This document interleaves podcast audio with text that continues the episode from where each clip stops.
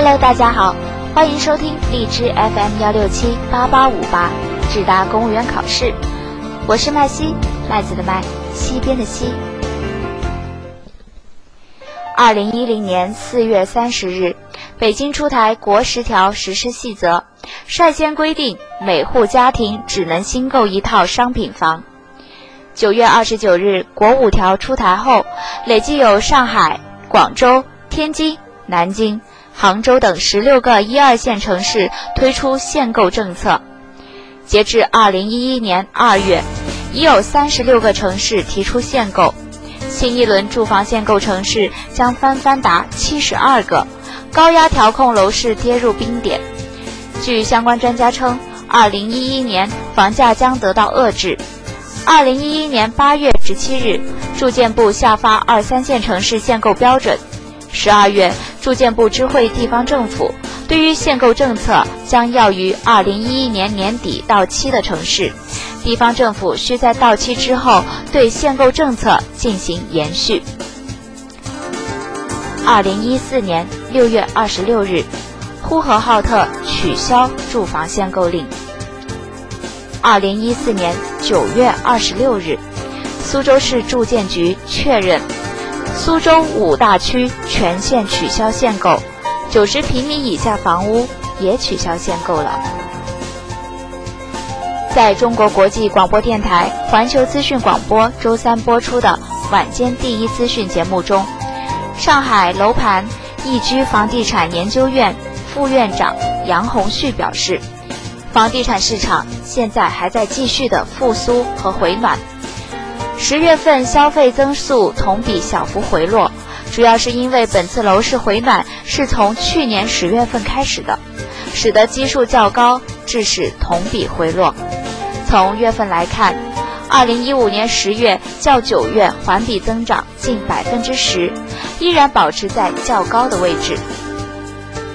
那么，房地产市场的复苏和回暖会带来住房限购的全面取消吗？下面就让我们听听社会一方的声音。房地产不再限购，你想多了。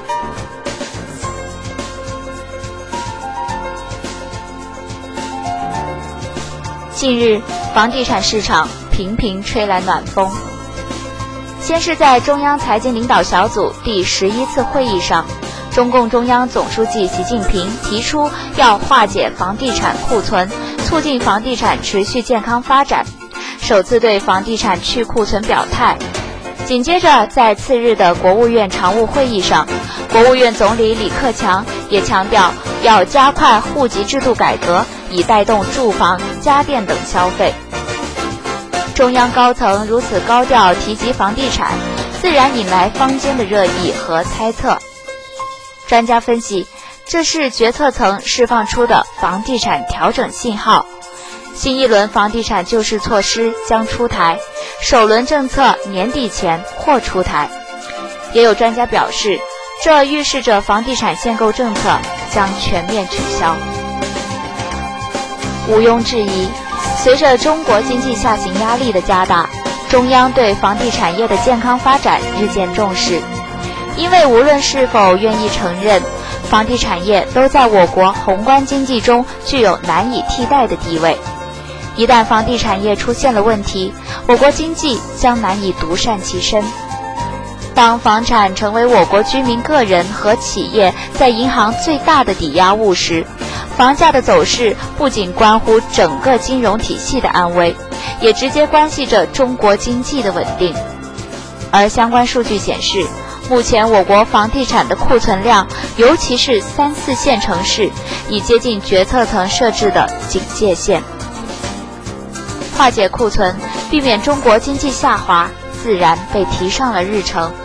而改革户籍制度，加速城镇化，让有购房需求的农民落户城镇，成为市民被高层认为是当下化解三四线城市房地产库存的主要途径。数据显示，二零一四年我国的城镇化率为百分之五十四点七七，到二零一四年底，我国的城市户籍率仅为百分之三十五点九。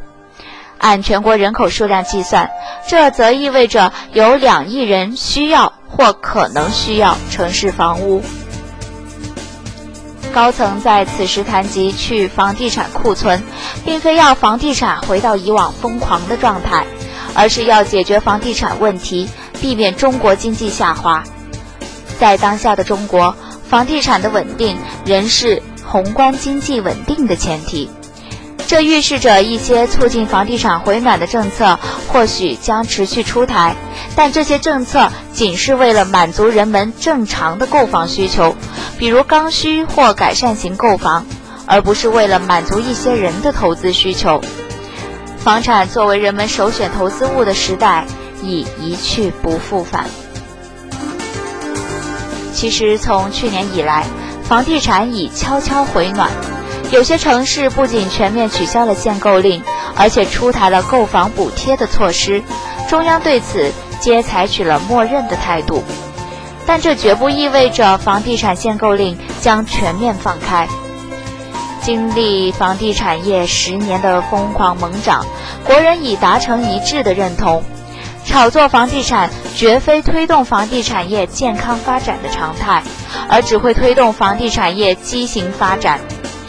估计房产税出台之时，或是限购令全面退出之日，由市场调控工具来接棒有形之手，助推房地产业健康发展。不过，预计通过改革户籍制度来刺激住房消费的短期效果，或许并不明显，因为除一线城市外，购房落户政策早已在其他大多数城市放开。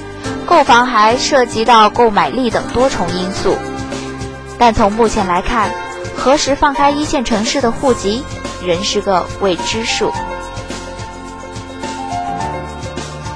文章来源：中国产经新闻报，作者：张潇然。